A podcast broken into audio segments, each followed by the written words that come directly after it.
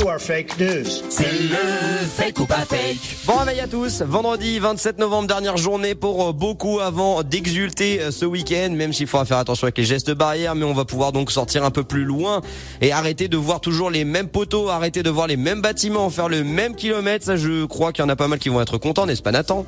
Oh bah ça c'est clair avec euh, mon petit Velux, euh, là je vais pouvoir euh, respirer un peu plus. Nathan et son Velux, ça, ça pourrait faire euh, guise hein, d'une super en chronique. vidéo.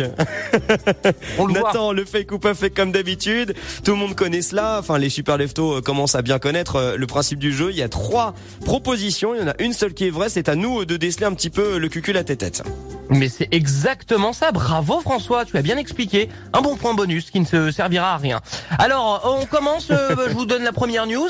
Un opérateur téléphonique suisse a coupé la connexion internet à un homme parce que il regardait trop Netflix. Ouah, c'est un peu gros quand même. On fait ce Ah, qu'on veut même, après hein. tout. C'est C'est quand, même, drastique. c'est quand même la liberté, merde. Ou alors un opérateur téléphonique espagnol fait le buzz en lançant un forfait limité à une minute d'appel et deux SMS seulement. Ah, c'est pas beaucoup, hein. C'est vos... sert à rien. faut, faut vraiment bien les utiliser à bon escient. Ou alors un opérateur téléphonique japonais offre un forfait illimité. Si, à vie hein, d'ailleurs euh, illimité, si vous filmez en train de manger un rideau de douche en entier. C'est très dangereux pour la santé. Ah bah oui, mais bon après euh, ça fait le buzz, hein, donc. euh, Elles sont toutes plus bizarres et plus tordues les unes que les autres. euh, tes, euh, Mais il y en a une qui est vraie. Tes infos, tu t'en rends bien compte que tu nous mets dans une position délicate, moi et les autres super leftos qui jouons derrière notre radio ce matin.